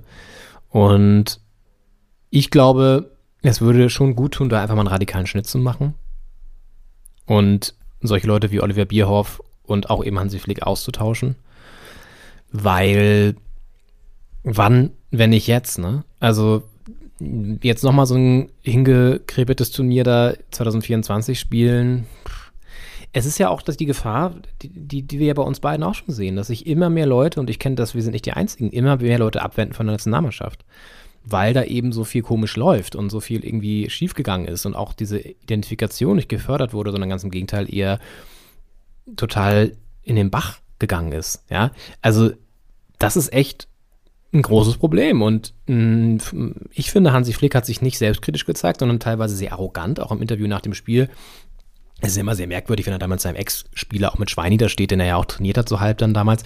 Und dann sagt Schweini ihm irgendwie so halb kritisch da irgendwie was. Und äh, Esther Sedlacek steht da auch noch so nebenbei und es ist irgendwie so ein komisches Dreiergespann dann, weil die so merkwürdige Disharmonien natürlich dann irgendwie da auch haben. Und aber er hat dann irgendwie dann auch so gesagt, ja, nee, sehe ich gar nicht, das ist ja nicht brennen, das ist überhaupt nicht so. Und klar verteidigt er seine Spieler, ist ja auch irgendwie nachvollziehbar, aber es war so ein bisschen pampig und so ein bisschen dünnhäutig, wo ich mir denke, sagte, ich gebe dir einfach selbstkritisch und sage, ja, wir haben es echt nicht gut gespielt. Klar war es vielleicht irgendwie eng und es hätte dann kurz knapp noch gereicht, aber grundsätzlich muss man doch mal ganz klar sehen, und das ist, glaube ich, das Problem, dass die wenig Selbstkritik und wenig Reflexion da ausüben intern sich auch wieder in so einem komischen Luxusressort abgeschottet haben und so, was ja auch schon wieder so ein bisschen merkwürdig ist, aber gut, das ist ja dann die nächste Frage. Egal. ähm, ich glaube ehrlich gesagt, es würde gut tun. Die Frage ist natürlich, wer macht's, weil alte Regel, derjenige, der als erstes genannt wird und von allen Medien genannt wird, wird es am Ende eh nicht, also Jürgen Klopp, so. Also wir würden ihn vielleicht gerne sehen, Henning, aber äh, der wurde jetzt schon von der Bildzeitung bis zum bis zur Augsburger Allgemein bis zum Flensburger Tag, da hat ihn wahrscheinlich jetzt auch mittlerweile jeder gefordert und dann wird, wird es nie sowas. Das ist die goldene Regel. Sondern es wird dann immer der, wo der Name nicht in den Raum geworfen wurde, zumindest häufig ist es so, zu 80 Prozent der Fälle. Dementsprechend, wenn da jetzt jemand Neues kommt, wird es wahrscheinlich Jürgen Klopp. Er hat ja schon gesagt, der Manager, der, er hat einen Vertrag, deswegen wird er das nicht machen bei Liverpool. So, aber kann sich natürlich auch ändern, wissen wir auch, dass es schnell gehen kann. Dann hast du noch Thomas Tuchel, der eventuell irgendwie da auch genannt werden könnte. Ich weiß nicht, ob der mittlerweile von seiner ayurvedischen Kur aus Bali wieder zurückgekommen ist in den mitteleuropäischen Raum, keine Ahnung. Aber es sei ihm gegönnt, dass er da so eine Entgiftungs, weiß ich nicht, was, wie nennt man das? Kur, das ist ja, glaube ich, das richtige Wort, macht. Re Retreat. Hm? Retreat, ja, stimmt, ein Retreat. Retreat, It's a ja. retreat. It's a retreat.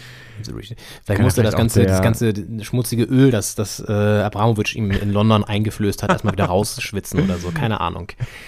ähm, naja, auf jeden Fall ist er ja eigentlich ein ganz guter Trainer, aber natürlich auch ein sehr harter. Ich weiß nicht, ob der jetzt auch irgendwie so ja, weiß ich nicht. Kann schon, kann schon ganz gut sein. Dann gibt es Stimmen, die sagen, ja, wir brauchen mal einen Trainer aus dem Ausland. Puh, ja, gut. Weiß jetzt nicht, ob das so die, die große Lösung ist. Ich finde es ganz geil, dass Louis van Gaal gerade bei Holland irgendwie immer auf der, auf der Bank sitzt und da irgendwie so die Geschicke leitet, so halb zumindest. Er hat auch ein Trainerteam natürlich immer um sich rum, aber immerhin ist er noch da als Spiritus-Rektor. Ja, Ja, ja auch nicht unerfolgreich, zumindest äh, sportlich da. also vielleicht doch Hans Meyer. Oder Ebert Lien. Vielleicht brauchen wir einen aus der alten Garde. Ich weiß es nicht. Ja, bisschen was äh, vom Niederrhein da. Die auch mal wieder so ein bisschen Werte reinbringen in diese Mannschaft. Ja. Ist die Frage. Oder ist es jemand, den man gar nicht auf dem Schirm hat, der dann vielleicht out of nowhere kommt? Ja. Aber ja, ich meine, Klopp und Tuchel wären ja ehemalige Mainzer Trainer auch. Muss man vielleicht mal gucken, wer da in Mainz noch so auf dem Trainerstuhl saß in den letzten Jahren. Es scheint ja doch eine, eine besondere Trainerschule auch zu sein, da in Mainz an der Seitenlinie zu stehen am Bruchweg und ähm, dann in die Welt rauszugehen. Christian Streich ist natürlich auch noch ein Liverpool- Thema. Aber gut, Christian Streich, ob man den losgeeist kriegt. das glaube ich mal eher nicht. Ich glaube, aus der das. Schwarzwald. Weiß ich nicht. Was mit Paul Dardai? Ah, ja. Hätte, also, hätte doch was, oder? Ja. Das stimmt, Paldadei. Ich würde mich auf die Pressekonferenzen freuen. Aber es ist ja auch so ein Thema gewesen, die Pressekonferenzen. Der DFB hat sich ja auch eine Geldstrafe eingehandelt, ich glaube von 10.000 Schweizer Franken, ähm, weil kein Spieler mit auf die PK gekommen ist. Eben weil, du hast es auch äh, anklingen lassen vorhin, dass das Mannschaftshotel äh, des DFB war, glaube ich, 130 Kilometer entfernt von, den, von dem Pressekonferenzzentrum da. Das heißt, äh, die hatten eine sehr weite Anfahrt, halt auch Augen auf bei der Buchung, ne? äh, zentrumsnah immer als, an, bei, bei, als Filter Bei, bei, bei. Booking.com auch die, Und- die Kartenfunktion genau. aktivieren, ne? Ja, Ja. ja. ja, man dachte vielleicht, Katar ist ein kleines Land, da wird schon jedes Hotel irgendwie im Zentrum sein. Aber Pustekuchen, da war man plötzlich äh, äh, super weit außerhalb. Und ähm, dann ist da keiner mitgekommen zu PK, weil äh, Hansi wohl sagte, das ist keinem meiner Spieler zuzumuten. Zack, bumm, Geldstrafe. Bei der nächsten PK war dann jemand dabei. So, es ging anscheinend doch. Ich frage mich aber gerade, wo waren die denn dann? Weil das ganze Land ist von Norden bis Süden nur 170 Kilometer lang. Dann müssen die ja wirklich im allergrößten, also, wo waren die ja, denn? das ist die, die saßen im Bus ganz hinten, sag ich mal. Nee, aber ohne Scheiß. Ich meine, Ich weiß es nicht. Ich habe die Adresse vom Hotel habe ich jetzt nicht vorliegen, aber ich meine, es waren 130 ja, Kilometer. ja, das vielleicht waren noch 100 100 Kilometer, aber ich frage mich echt, wo die denn waren. Ja. Irgendwo im Meer oder was? Ressort DFB Katar, das muss ich mal kurz nachgucken. Wo waren die denn dann? Auf einer kleinen, wir recherchieren das äh, ku- kurz live. Mhm. In Live-Recherche diesem im Tag hier kommt das DFB-Team in Katar unter. Mhm. Mhm. Cookies absehen. Ah ja, Sulal. Mhm. Das Wellness-Ressort am Nordzipfel des Landes. Äh, Apartmentkomplex luxuriös liegt direkt an der Küste des Persischen Golfes. Äh, Ist es denn schön? Hat man einen guten Blick vom Balkon? Das ist ja toll. Das ist doch super. Das sieht auch fantastisch aus. Sie- Warum muss das immer Bilder so? machen wir's her. Oh, das ist auch so. Es ist alles Das wieder. keine Es Jugend- passt auch ins Bild, ne? Es passt auch ins Bild einfach, ey. Kein Zwölfer-Schlafsaal in der Jugendherberge. Nee, darum geht's ja gar nicht. Aber ich finde, man kann ja schon irgendwie auch, warum muss man dann immer das 8-Sterne-Luxushotel buchen? Hat auch nur 4,5, äh, bei Google 4,5 von 5 Sternen Oh. und nur 220 Res Rezensionen. Also einer davon Da von Thomas Müller wahrscheinlich, der sich beschwert hat, dass es da keine bayerischen Weißwürste gibt oder so, keine Ahnung, aber Ja, zu wenig, zu wenig WM-Titel. geil, ist auch richtig geil, das ist richtig witzig. okay, es haben richtig viele lustige Fans hier einfach reingeschrieben, also, naja, zwei, ähm, vor einer Woche. 5 von 5. Schönes Hotel, um sich nach einer Niederlage gegen Japan zu regenerieren. Super Fitnessbereich, um sich nach einer Niederlage gegen Japan die Muskeln zu lockern. Dann schreibt der User Lord mit DT und drei O's. 5 von 5. Schön zum Entspannen nach miesen Trainingseinheiten von Hansi. Sehr gut. Nee, aber es geht ja nicht ja darum, auch- Henning, dass man, dass man irgendwie einen äh, Sechser äh, äh, Dorm in einem Hostel mietet, aber man kann ja schon ein bisschen down to earth, auch mal, was wahrscheinlich in Katar schwierig ist, weil alle vier oder fünf Sterne wahrscheinlich haben da alle Hotels, aber irgendwie muss man ja nicht immer sich so abschotten, 200 Kilometer vom, vom Ort des Geschehens und sich da komplett dem kulturellen Einfluss auch hinter äh, entziehen, der das Land nun mal hat, so und dann Ja. entzieht man sich ja auch wieder all dem, was man da irgendwie vielleicht auch mal mitbekommen würde oder so. Also es ist halt auch wieder so sinnbildlich, ne? Ist auch schwerer im Turnier anzukommen wahrscheinlich, wenn man da einfach nicht mal in dem Land richtig ankommt. Oder in der, in der, in der Hauptstadt, wo ja das alles stattfindet. Ich meine, ich glaube, die, äh, die Stadien passen ja Ja. irgendwie in einen äh, Umkreis von 50 Kilometern Eben. oder sowas. Also es war alles super close by. Und dann selbst die Distanz dann so äh, zu vergrößern, ja, ist eine Entscheidung. Wenn sie den Titel holen, redet man nicht drüber, aber Ja, äh, wenn die ja Umstände auch. dann so sind, So war es in Brasilien ja auch. Da war ja auch dieses merkwürdige Hm? Ja. Batutinki und dann haben sie da den Titel geholt und dann war es plötzlich mega geil. Also, ja. ja.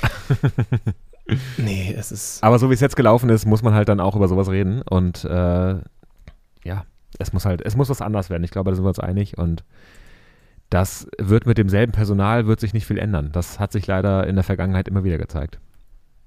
Ja. Aber das Ding ist, dass die sich ja fast nur selber entlassen können. Also gut, der DFB kann halt Bioff entlassen, aber das ist also, guck dir Neuendorf an, den neuen DFB-Chef. Also so hart am Durchgreifen sehe ich den jetzt nicht, ehrlich gesagt. Also ist halt auch so ein politischer Funktionär eher vom Wesen her und also auch sehr farblos.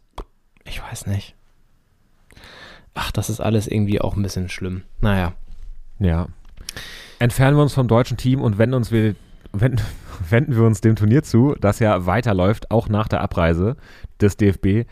äh, geht es da weiter und wir haben ja einen direkten Draht nach Doha, nämlich zu Julia Metzner.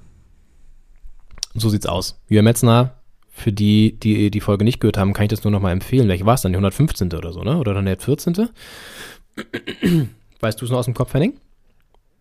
Nein, ich kann es äh, nachgucken. Sehr gut. Das war auch indirekt die Aufforderung, ehrlich gesagt. Ähm, ja. Nee, Julia Metzner ist ja für die ARD vor Ort, für die ARD-Hörfunkstation und berichtet und reportiert von den Spielen live aus den Stadien. Und unter anderem jetzt übrigens noch England gegen Senegal, ist es, glaube ich, ne? Ja, und es ist die Folge 114. 114 hatten wir sie im Interview, genau. Also wer es verpasst hat, gerne nochmal nachhören. Und Julia Metzner ist wirklich eine super sympathische Kollegin von Südwestrundfunk SWR und sie kommentiert die Spiele für die Radiowellen live. Und wer sie mal hören möchte im Einsatz, wie gesagt, England gegen Senegal. Das ist jetzt gleich. Also am besten, wenn ihr den, den Podcast hört, ihr wahrscheinlich erst am Montag. Aber vielleicht könnt ihr es nochmal nachhören.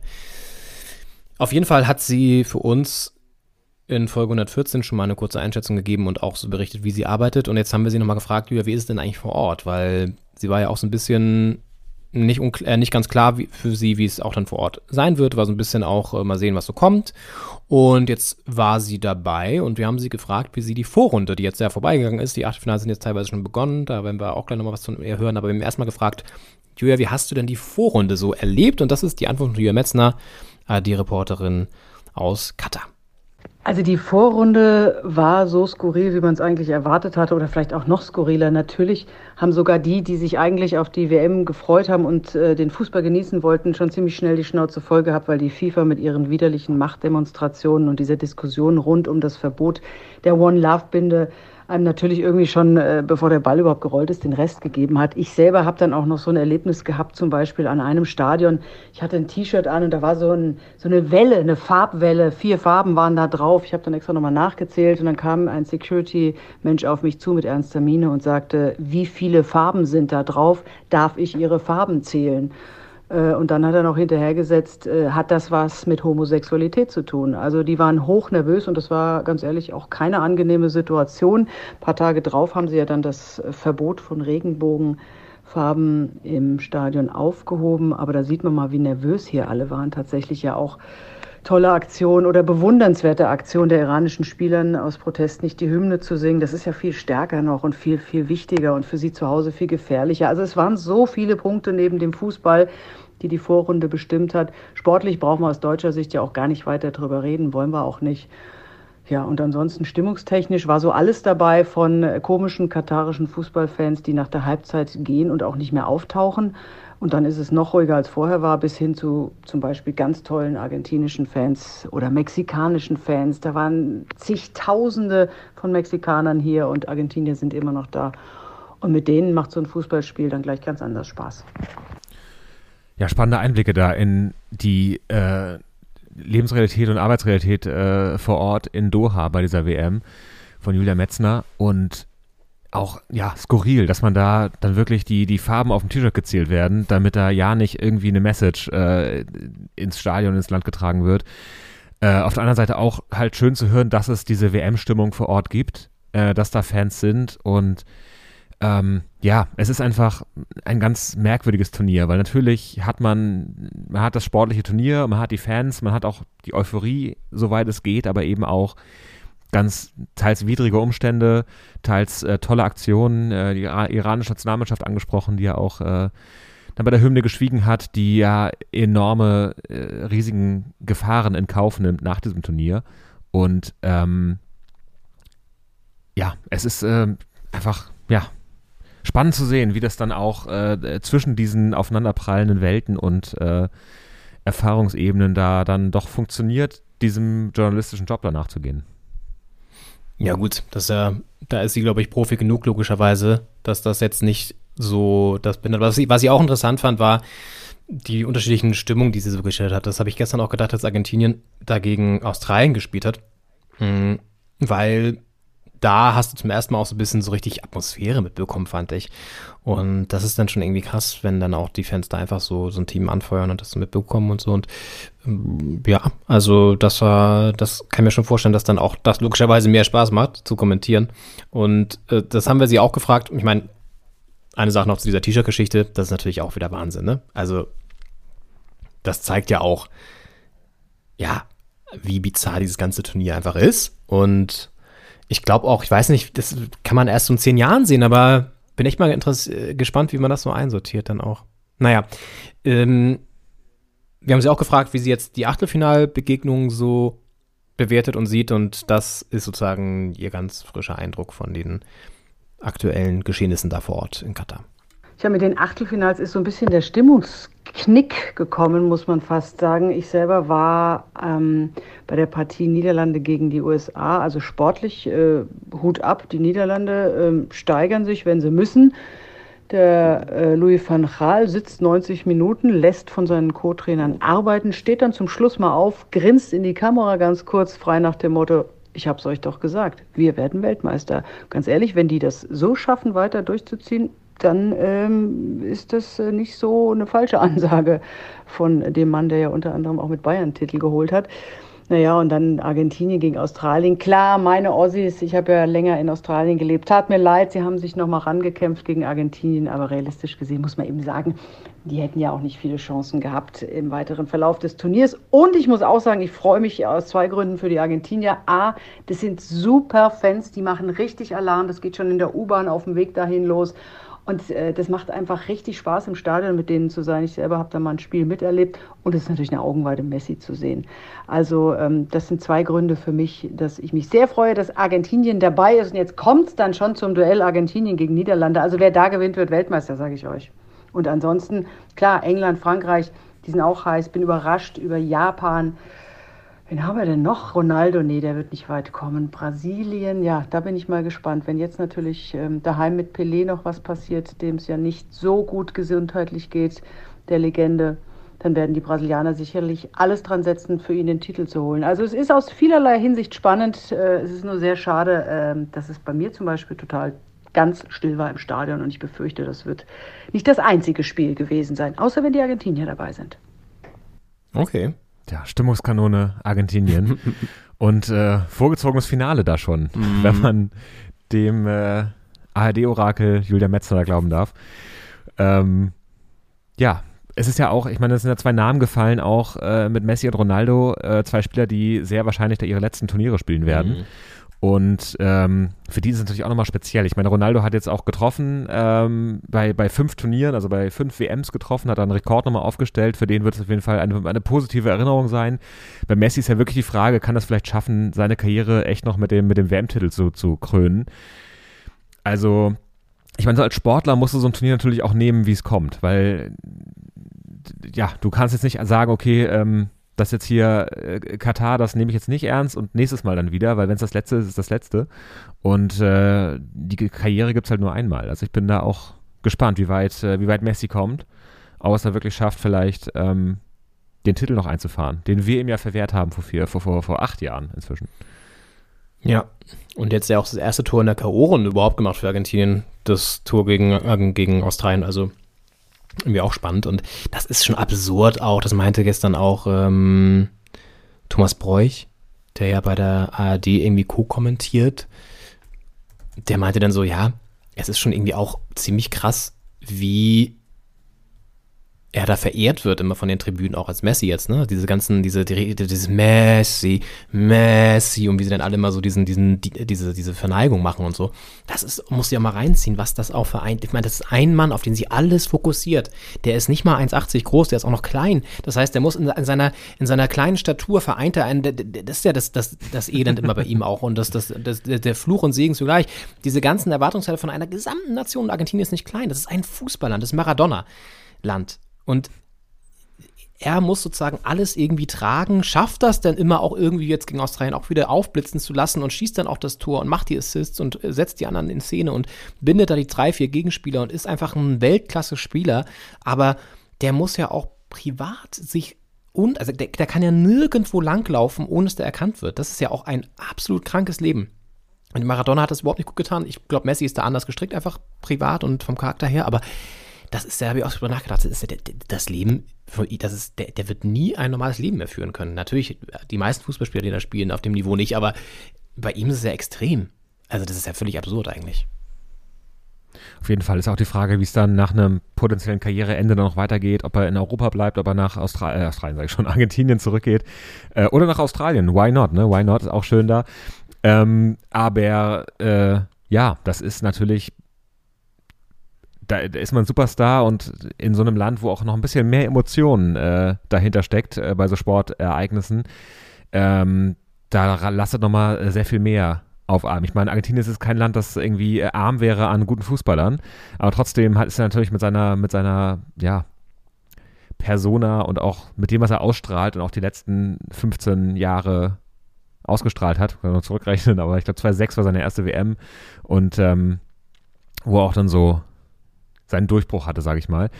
Ähm, das ist halt, ja, ganz speziell und also ich persönlich, ich würde es eben gönnen, das auch noch krönen zu können mit so einem Titel, ehrlich gesagt. Ja, ich habe es mir gestern ein bisschen angeguckt auch und sie haben natürlich super Kicker und das ist irgendwie auch, sie haben dann hinten raus, waren, waren sie ein bisschen am Schwimmen gegen Australien und hatten sie auch nochmal echt ein, zwei richtig fette Chancen gegen sich. Da hätte auch durchaus das 2-2 noch fallen können. Das ist ja immer in so einem Spiel, das kann ja sehr schnell kippen dann auch. Und dann auch teilweise sehr gut gehalten vom, vom Keeper hinten. Und dann hast du richtig gemerkt, wie da der Druck abgefallen ist, als dann irgendwie das kurz vor Schluss da diese Mega-Chance noch vereitelt wurde. Dann sind sie alle irgendwie zu dritter so auf einen Haufen raufgeflogen auf den Torwart, als das Spiel noch lief und den so schon irgendwie da ge ge geherzt und, und gefeiert. Und da hast du gemerkt, was da für ein Druck auf dieser Mannschaft lastet, lastet auch und auf der Nation natürlich auch. Und ich meine, was für ein Loch ist dann hinterlässt bitte ein Messi auch, habe ich mir gerade vorgestellt, weil wenn der weg ist aus der Nationalmannschaft, da ist ja, da kommt ja kann keiner nachkommen. Der ist auf, auf Jahrzehnte wird da keiner mehr dem folgen. Und ich glaube auch generell, ich meine, diese Zeit der Super Superstars ist vielleicht auch vorbei, wo sie alles auf Cristiano Ronaldo und ihn fokussiert hat. Klammer auf, Cristiano Ronaldo geht ja vielleicht nochmal jetzt für ein bisschen Geld in die Wüste. Da gibt es ja auch das eine oder andere Gerücht, dass er da wohl bis zu, was hatte ich mir aufgeschrieben, ich glaube 200 Millionen im Jahr oder so kassieren soll, wenn er nach Saudi-Arabien geht. Alles noch eine Schwebe, aber gut. Ja. Wäre die nächste Müssen wir nicht drüber reden, dass das irgendwie völlig out of order ist, aber egal. Ähm, ist gerade nicht Thema. Lionel Messi ist das Thema und ich glaube, diese Zeit der absoluten Superstars ist vorbei. Mbappé spielt auch noch ein bisschen gerade in der Liga, so kommt ein bisschen mit rein, aber der hat nicht so dieses, diese Aura wie so ein Messi. Und in Frankreich gibt es halt noch ein paar mehr gute Kicker. Aber in Argentinien fokussiert sich schon alles sehr und ich glaube auch, dass das ein Faktor sein könnte, der Argentinien sehr weit führt.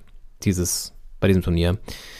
Und ähm, jetzt mit Holland haben sie ganz okayen Gegner auch, den sie schlagen können auf jeden Fall. Dann sind sie schon im Halbfinale.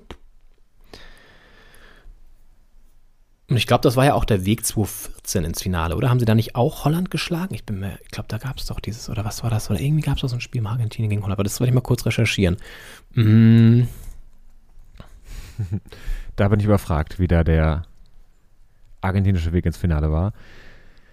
Aber ich finde auch, dass ähm, es ist ja, wird immer wieder geguckt, es werden immer Fußballer aus verschiedenen Generationen miteinander verglichen. War jetzt irgendwie ein Beckenbauer und ein Pelé, äh, waren die besser als Messi und Ronaldo oder so? Also ich meine, es ist ja immer eine schwere Frage, wie gut waren Fußballer, die auch zu sehr unterschiedlichen Zeiten ein sehr unterschiedliches Spiel gespielt haben. Und ich glaube schon, dass so eine Ära wie äh, mit Cristiano und, und Messi da jetzt auch zu Ende gehen wird und dann auch wenn, weiß ich nicht, ein Mbappé oder andere Spieler da vielleicht äh, technisch und von den Erfolgen, den Titeln rankommen, ist es trotzdem so eine Aura, die diese beiden Spieler, also Messi und Ronaldo, hatten.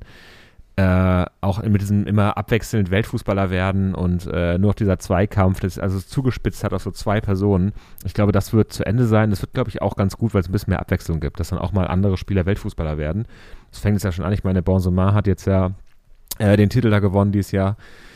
Der ja nicht mal spielt bei der WM jetzt, by the way, ne? Der auch nicht mal spielt, ja. Schön einen, den Weltfußballer da im Kader, aber Maskottchen mehr. Ja, aber ich meine, wenn Giroud da vorne trifft, dann äh, gibt das dem Coach auch recht. Ne? Ja. Ich meine, Mbappé auch schon mit fünf, äh, fünf Toren, Giroud drei. Wo wir, wo wir schon Thema äh, Frankreich sind, das können wir ja gleich auch nochmal kurz besprechen. Da habe ich auch noch einen kleinen Live-Eindruck hier mitgenommen aus äh, Montpellier. Aber ähm, nur ganz kurz nochmal zu, zu Argentinien und Holland. Es stimmt tatsächlich, die haben im Halbfinale 2014 hat Argentinien Holland im Elfmeterschießen erst geschlagen. Das war nämlich dieses denkwürdige Halbfinale, wo wir davor, wo Deutschland gegen Brasilien 7-1 gewonnen hat. Das ist natürlich Ja. legendär. Und dann nach das zweite Halbfinale war eben Argentinien gegen, gegen Niederlande. Das habe ich noch in New York geguckt, das weiß ich noch. Das war alles so ganz bizarr und auch wieder so ein Turnier. Wenn man so ein Turnier aus der Ferne verfolgt, das ist immer alles ein bisschen merkwürdig. Mhm. Und das war da auch so. Ja. Also, vielleicht ein gutes Zeichen. Damals war es das Halbfinale allerdings. Jetzt, ne, jetzt ist es äh, das Viertelfinale. Übrigens, da war auch ähm, Costa Rica im Viertelfinale und da hat, äh, ich glaube, warte mal, habe ich jetzt wieder weggeschlagen, aber ich glaube, Holland erst im Elfmeterschießen Costa Rica geschlagen. Also, ne, nur mal so zu Costa Rica. So ein Fußballzweck ist das gar nicht. naja, naja. Ja, Frankreich, Henning. Es ist ja für mich, ehrlich gesagt, neben Argentinien und Brasilien sind das für mich die Favoriten. Weil einfach sehr, sehr gestandenes Team. Ich habe mir gerade das Spiel so halb angeguckt hier gegen Polen. 3-1 gewinnt Frankreich, Ja. steht im Viertelfinale. Und wir hören mal kurz rein. So war die Stimmung in Montpellier nach dem 3 zu 0 von äh, Kylian Mbappé und der ja, absoluten Entscheidung dann auch in dem Match.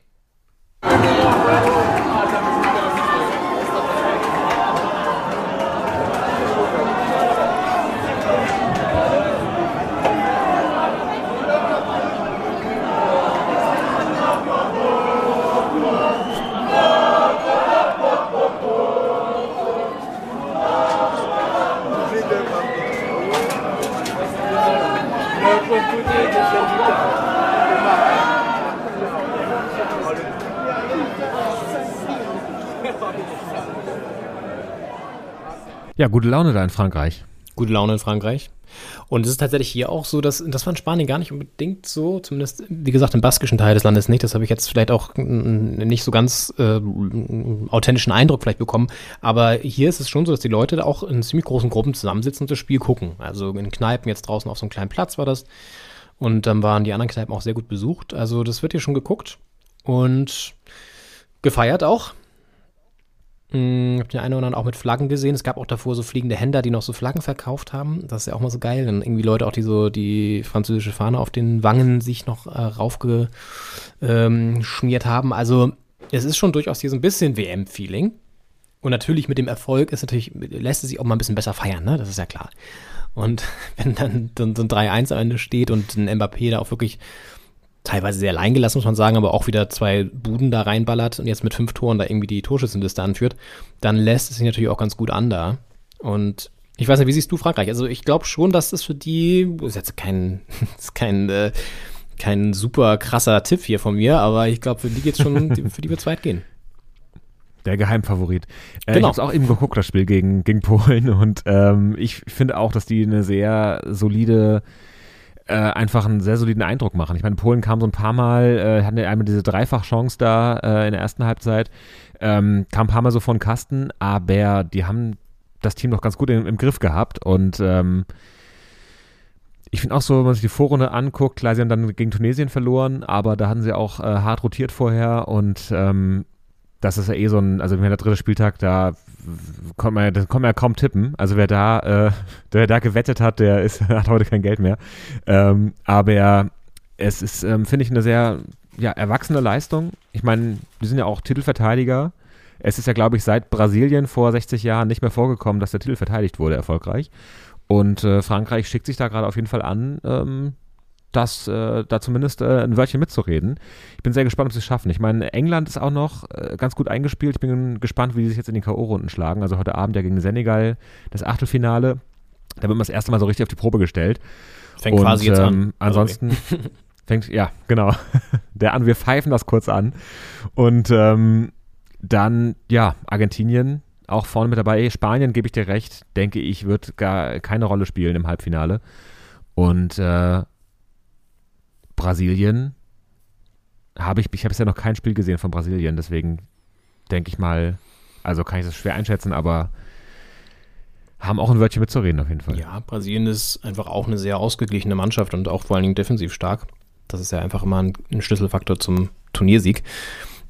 Und ja, also ich glaube, also mich würde es nicht überraschen, wenn Marokko Spanien rauskickt jetzt in einem Achtelfinale. Und es wäre ehrlich gesagt auch irgendwie ganz verdient. So. Also jetzt nicht, weil ich irgendwie Häme gegenüber Spanien hege, weil sie da gegen Japan verloren haben, aber weil ich es einfach gerecht fände, wenn Marokko auch dafür belohnt würde, dass sie dass sie so eine gute Leistung bisher zeigen. Ist ja zusammen mit, Ja. ja gut, Südkorea und Japan hat man jetzt auch nicht unbedingt erwartet im Achtelfinale, aber doch durchaus mit die größte Überraschung Marokko. Und das ist schon, ja, da, ich glaube, da sind die Fighten halt richtig, ne? Da ist richtig Spirit dahinter. Mal gucken. Auf jeden Fall. Marokko ja auch ein interessantes Team. Ich meine, die haben ja mit Hakimi, Masraoui auch vom FC Bayern und äh, Ziyech vorne drin.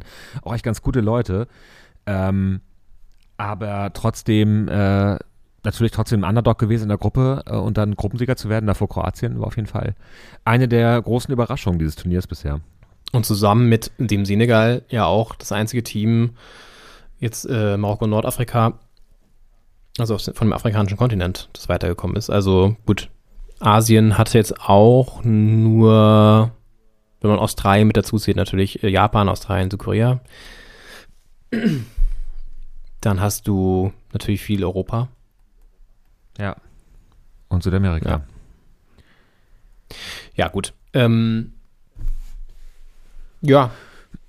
Wollen wir das Häkchen dran machen an der sportlichen Bilanz der bisherigen hier beim Turnier und nochmal einen kurzen Blick auf die politische Dimension werfen? Zumindest mit einem kleinen Teaser auf die nächste Folge, die dann ja am kommenden Wochenende veröffentlicht wird. Am dritten Advent dann schon.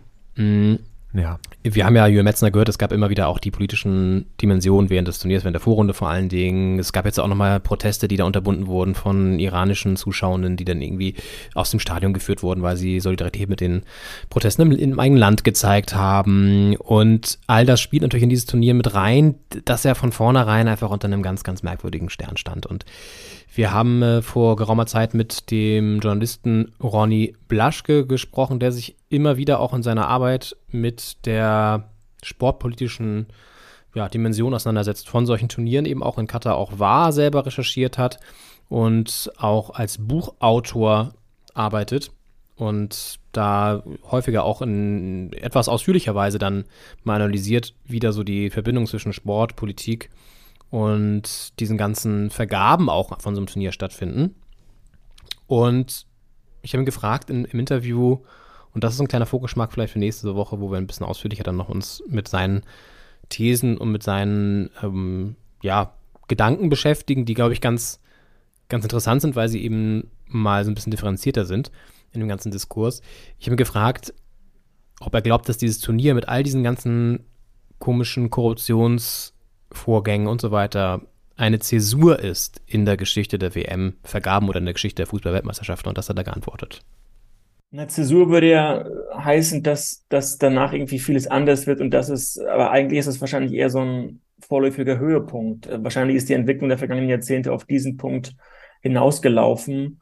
Es, viele Vergaben der Weltmeisterschaften waren von Korruptionsvorwürfen überschattet, auch die für Deutschland 2006. Und so gesehen war das jetzt vielleicht besonders ähm, grotesk und besonders brüsk, dass das die Leute durchgezogen haben. Aber letztendlich, wir konzentrieren uns immer auf die großen Sportevents, aber auch zwischen den Weltmeisterschaften, zwischen den Olympischen Spielen gibt es Netzwerke von Funktionären aus Russland, aus China, aus den, den Golfstaaten, die bestehen auch nebenher. Und ich kann die Empörung nicht so richtig nachvollziehen, weil das vermutlich die Weltmeisterschaft ist, die eine globalisierte Wirtschaft verdient. Also äh, wir haben so in diesem Dualismus, hier ist das gute demokratische Deutschland und da ist das böse autokratische Katar. So leicht ist es ja nicht. Es ist ja alles viel mehr verflochten und verwoben und deswegen ist es fast gar nicht so eine Zäsur, sondern äh, viel offensichtlicher als, als mancher glauben mag. Ja, das sagt Ronny Blaschke dazu und ähm, ich finde, da sind sehr viele spannende Themen, klingen da schon an, über die wir uns dann nächste Woche unterhalten werden und nächste Woche noch ein bisschen was hören werden, auch aus diesem Interview. Und äh, da geht es halt nicht nur um den Sport, es geht auch um, um Wirtschaft, um Politik und äh, die Verflechtung einfach in einer globalisierten Welt äh, kann man keinen einzigen Aspekt mehr getrennt von allen anderen äh, betrachten. Und da werden wir nächste Woche dann nochmal ein bisschen tiefer, tiefer bohren. Ist ja auch in einer Region, wo viel Öl gefördert wird, äh, ist, ist das vielleicht eine schöne Metapher, da noch ein bisschen zu bohren und ähm, äh, ja, noch ein bisschen mit einem anderen, äh, anderen Perspektive nochmal auf dieses Turnier und auch den Austragungsort Katar sprechen. Ja. Das schon mal als. Sein aktuellstes Werk, Kleiner also übrigens. Machtspieler, Fußball in Propaganda, Krieg und Revolution, erschienen im Verlag Die Werkstatt. Und das Cover zeigt ein Foto von Fußballfans, die ja, wie in so einer Ultrakurve quasi mit so blauen T-Shirts stehen und so blau-weiße Fahnen schwenken. Und im Hintergrund ist das Bild von Assad, dem syrischen Machthaber und Diktator, zu sehen. Und das gibt schon ein bisschen die Stoßrichtung vor, in welchen Gefilden er da recherchiert hat. Denn es geht um, so heißt es im Kladdentext, Diktatoren im Nahen Osten, die Spieler brutal auf Linie bringen und Stadien als Militärbasen nutzen. Und er analysiert in, auf vier Kontinenten war unterwegs und hat sozusagen immer diese dieses Wechselspiel aus Politik und Fußball analysiert, auch wie Investoren aus China, Russland und den Golfstaaten da Einfluss sichern durch ihre Beteiligung an Vereinen, siehe Paris Saint-Germain, siehe Katar beim FC Bayern etc. pp. Und hat sich damit sehr ausführlich auseinandergesetzt und ist ein sehr spannender Gesprächsgast gewesen, von dem wir nächste Woche dann mehr hört. Ronny Blaschke ist sein Name, könnt ihr euch schon mal aufschreiben und nochmal nachrecherchieren. Genau. Und ja, jetzt äh, gehen wir in eine, wir gehen in die dritte WM-Woche. Wir haben die zweite WM-Woche hinter uns. Jetzt gerade spielt hier England gegen den Senegal. Gott sei Dank schon zwei Wochen äh, vorbei. Mein Gott. Ja. Fast geschafft und nach auch bald Weihnachten. Und dann äh, fängt auch irgendwann im Januar dann wieder die Bundesliga an. Und äh, müssen auch mal gucken, wie wir es dann machen mit, mit Jahresrückblick und so dieses Jahr. Ob wir das dann auch irgendwann schon mal hier ankündigen und äh, wann wir uns dann zurückmelden zum Rückrundenstart. Ich glaube, es ist ja wirklich Ende Januar erst. Es ist wirklich so eine richtige Winterpause wie früher mal. Wenn jetzt noch Schnee fällt, dann haben wir wirklich einen kleinen, kleinen Winter-Throwback hier. Aber es fällt doch sogar Schnee, ähm, habe ich gesehen in Berlin, oder? Das stimmt, es ist, ja, es ist jetzt noch keine, noch keine weiße Weihnacht, aber äh, also die, die Skier kann man getrost im Keller lassen. Man kommt noch zu Fuß zur Arbeit, aber es ist auf jeden Fall, es liegt schon ein bisschen Schnee so auf den Fenstersimsen. Das ist schon, man kommt so ein bisschen in Winterstimmung auf jeden It's Fall. beginning to have a look like Christmas. Ja, hier ist es auch weihnachtlich ja. teilweise. Es gibt sogar einen Weihnachtsmarkt. Und das hat mich sehr überrascht. Ach, schön. Das ist also ja. sehr stringent, so zwei Budenreihen so parallel gegenübergestellt. Und das Geile ist, in Frankreich gibt es natürlich auch nicht das, was bei uns auf Weihnachtsmarkt geht. Obwohl, es gibt sogar Glühwein, habe ich gesehen. Äh, Vin Chaud oder so heißt er, glaube ich, einfach. Ganz simpel. Aber es gibt ja. auch so ganz natürlich so französische Leckereien, die man dann so auch sonst so isst auf dem Weihnachtsmarkt. Unter anderem auch ein Stand mit Austern. Das war ja richtig geil. Kannst du mal so Austern essen oder so Muscheln, Gratiné oder so Moule Gratiné oder, oder Huître oder was gab's noch? Irgendwie die so, so, so, äh, ja, natürlich so diese klassischen Wurstspezialitäten, die sie immer haben. Dann natürlich auch wieder Canard, also Ente, haben sie, lieben sie natürlich auch.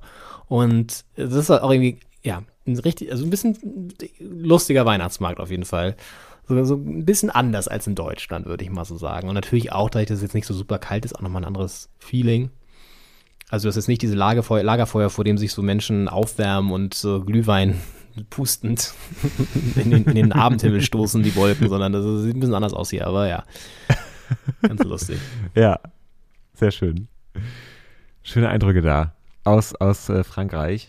Ähm, ja, jetzt geht äh, geht's bald weiter. Wir haben jetzt ja noch, wenn wir das nächste Mal sprechen, am nächsten Sonntag sind die Viertelfinals durch, richtig? Ja, dann wissen wir, wer im Halbfinale steht und dann werden die Halbfinals gespielt und dann wissen wir danach, werden wir dann wahrscheinlich eine Live-Einblendung machen vom Finale. Das ist so der grobe Plan. Ja. In diesem Sinne, wünschen wir euch eine gute Woche. Viel Spaß, ob ihr die WM genau. schaut oder nicht, soll natürlich überlassen. Und wir hören uns dann in einer Woche wieder. Dritter Advent. Genau. Macht's gut, kommt gut durch die Woche, trinkt einen Glühwein und äh, zündet eine Kerze an nächste Woche. Anders als wir hier. Bis dann, macht's gut. Ciao.